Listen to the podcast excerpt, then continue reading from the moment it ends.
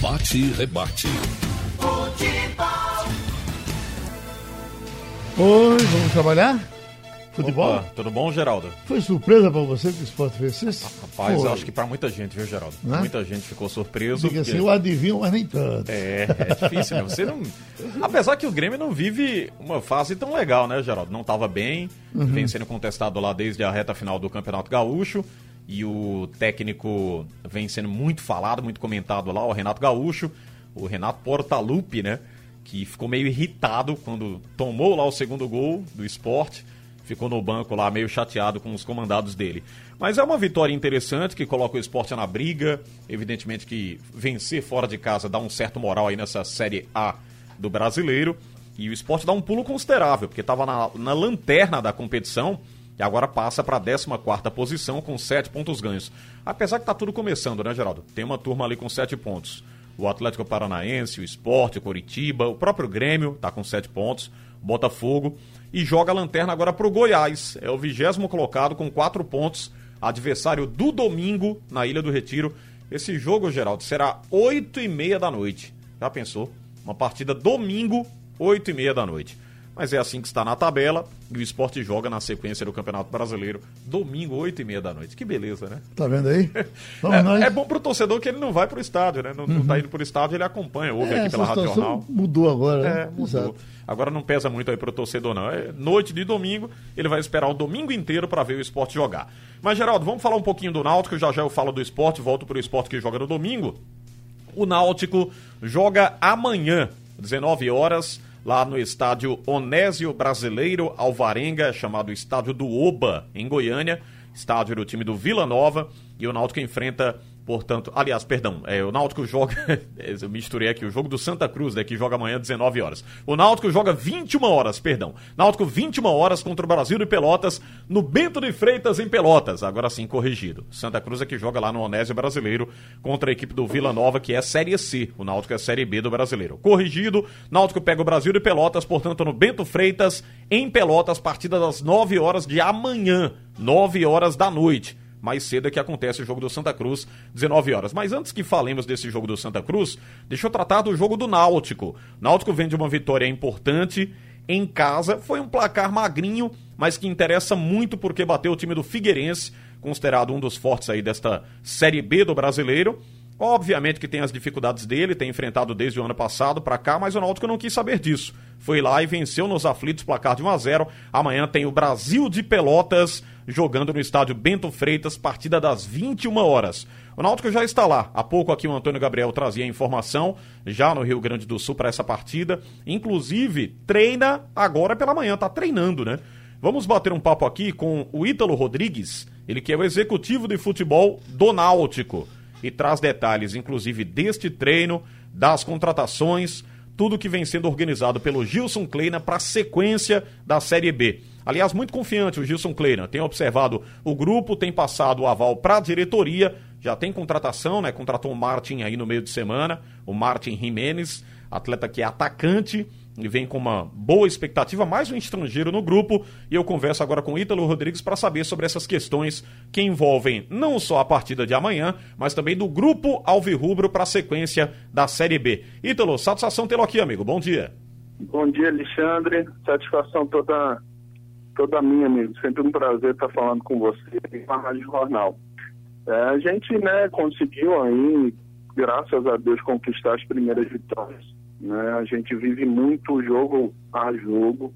Né? Na Série B não adianta você pensar lá na frente, ah, precisamos vencer cinco jogos se você não, não vencer o próximo. Né? Então, a expectativa é sempre ir em busca do resultado e vivendo jogo a jogo, mas com o objetivo de chegar lá na 38ª rodada, a gente está dentro do G4.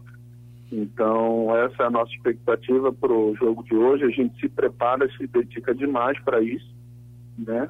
E é isso que a gente vai tentar fazer amanhã.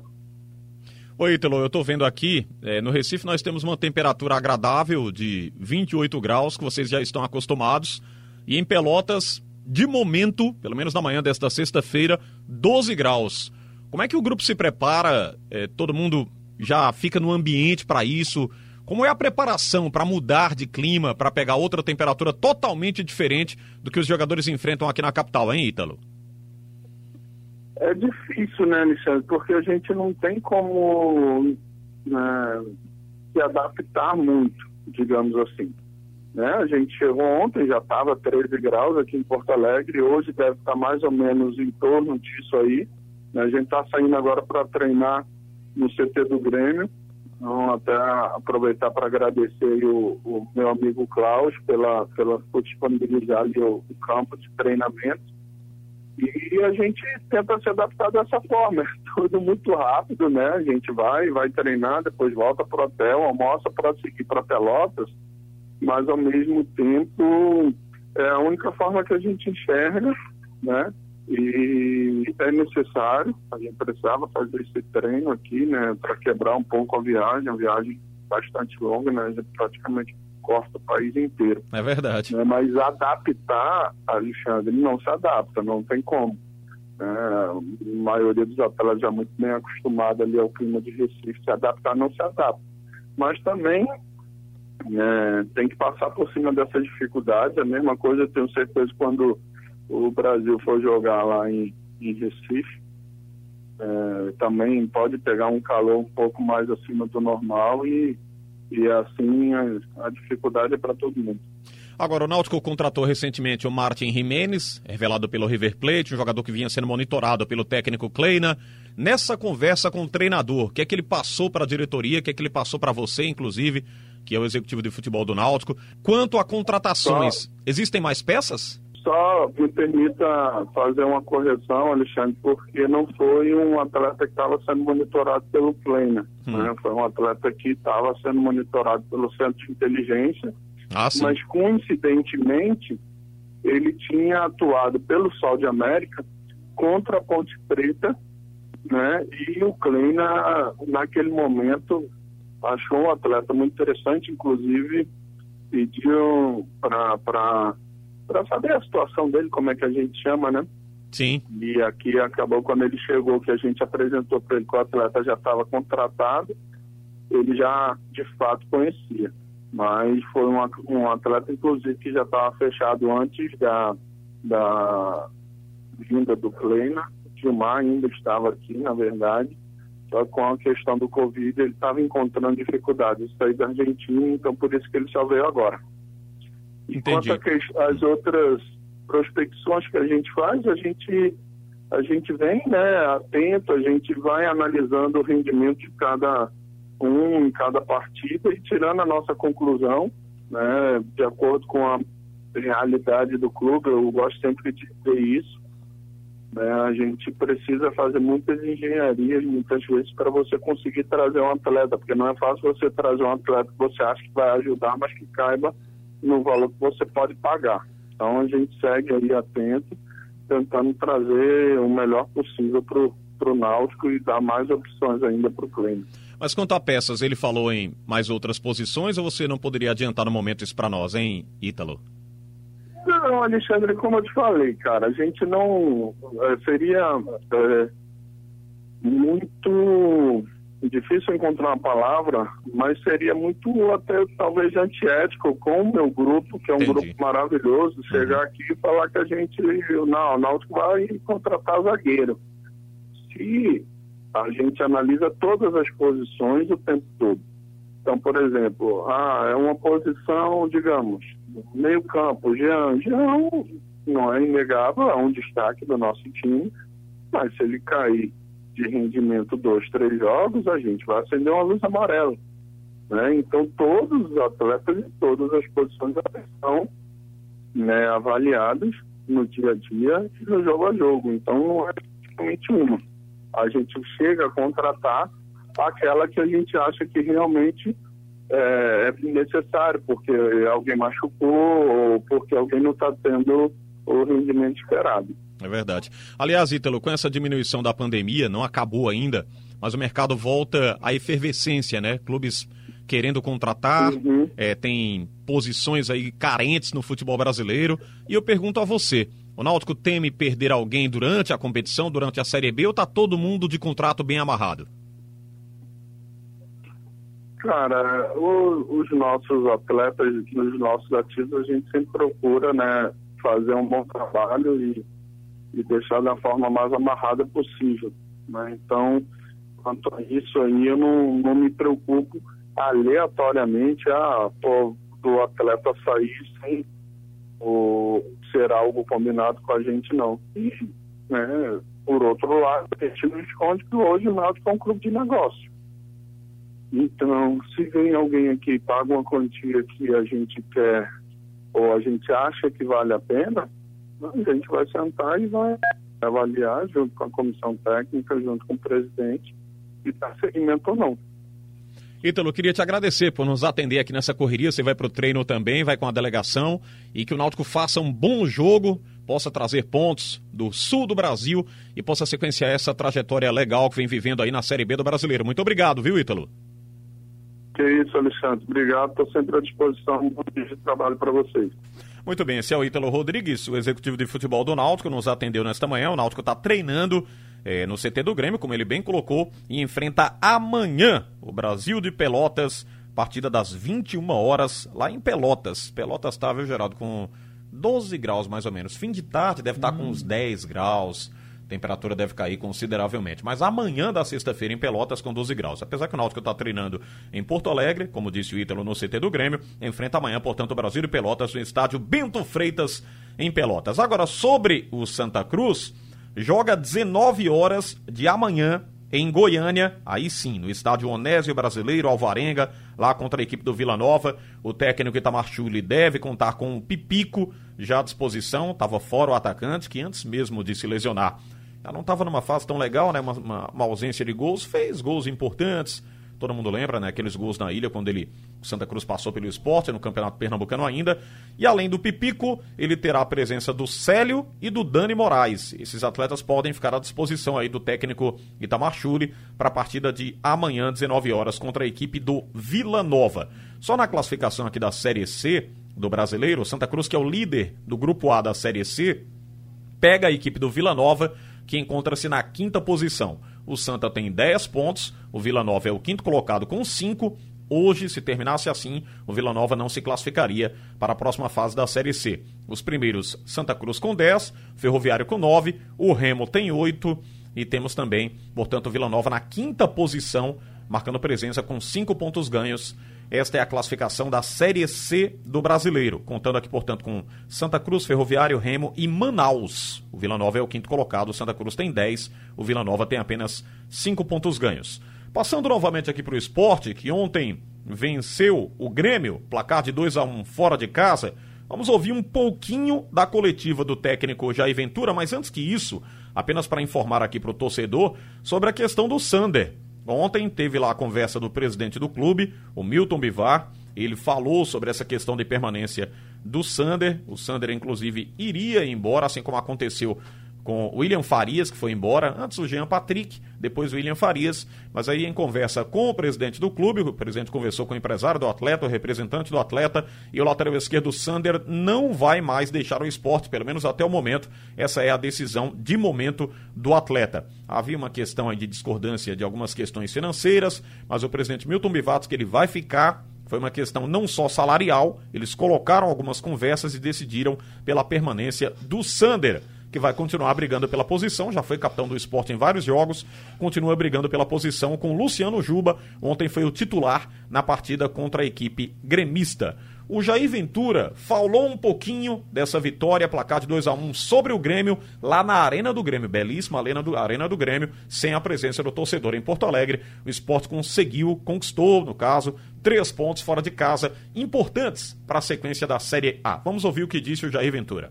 Olha, a gente sabe a importância de vencer, a importância de vencer fora.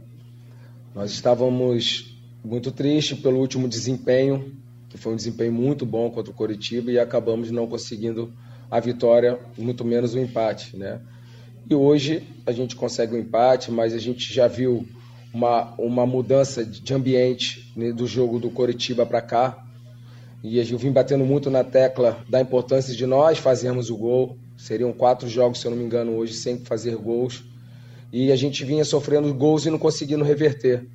E que fosse ao contrário. Quando nós tivéssemos a chance de fazer o gol, que a gente conseguisse manter até o final e conseguir a vitória. Feliz pela minha primeira vitória, lembrando que ainda é muito cedo, tem muito campeonato, mas eu fico feliz pela maneira que eu fui recebido.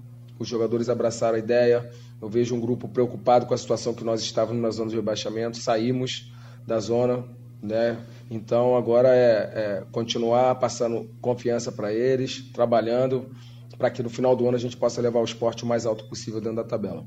A gente sabe o que aconteceu, principalmente no meu primeiro jogo, eu perdi o William Faria, que era o capitão, um jogador importante. No segundo jogo eu perdi o Sander, mas parece que está voltando. E é muito complicado, né? Porque sempre me perguntaram de, de contratações. E agora o nosso momento não é de contratações, é de reposição, né? Mas parece que, que teve uma reviravolta com o caso do Sander, não sei ainda é o certo. A escolha do Maílson pelo Poli foi uma escolha técnica e a gente acredita que tem que dar oportunidade para os jogadores. E assim a gente tentar, como eu falei antes, não vai ter time ideal, cada jogo uma estratégia. Você vê que a gente começou no sistema e mudamos para um 4-4-2, situações que a gente vem treinando. Isso de maneira gradativa a gente vai implementando o que a gente pensa de futebol para que no final do ano a gente possa alcançar os nossos objetivos. Você vê que nós tivemos um jogo totalmente diferente, mais propositivo contra o Curitiba. O segundo tempo praticamente a gente jogou dentro do campo deles.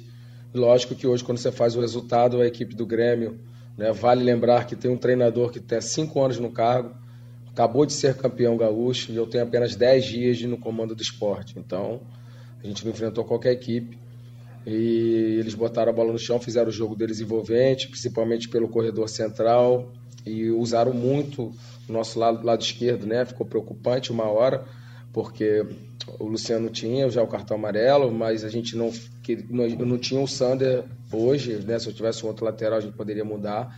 E a, a, situação do Chico já foi no final do jogo, porque a gente sabia que ele é um jogador que não tivesse muita velocidade ia ter dificuldade para sair no Orihuela ali para fazer o bloqueio. E esses cruzamentos entraram, né? A gente tentou.